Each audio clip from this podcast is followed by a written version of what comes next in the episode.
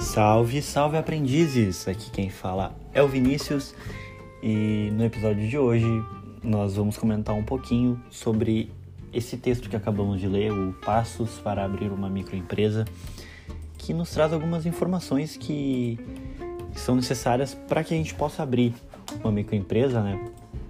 E uma coisa que eu já posso ressaltar é que abrir uma microempresa é um processo muito burocrático e, e o ideal é fazer esse processo todo corretamente para não dar nenhum problema mais tarde. Principalmente com a questão dos alvarás, que é muito importante para o funcionamento da empresa.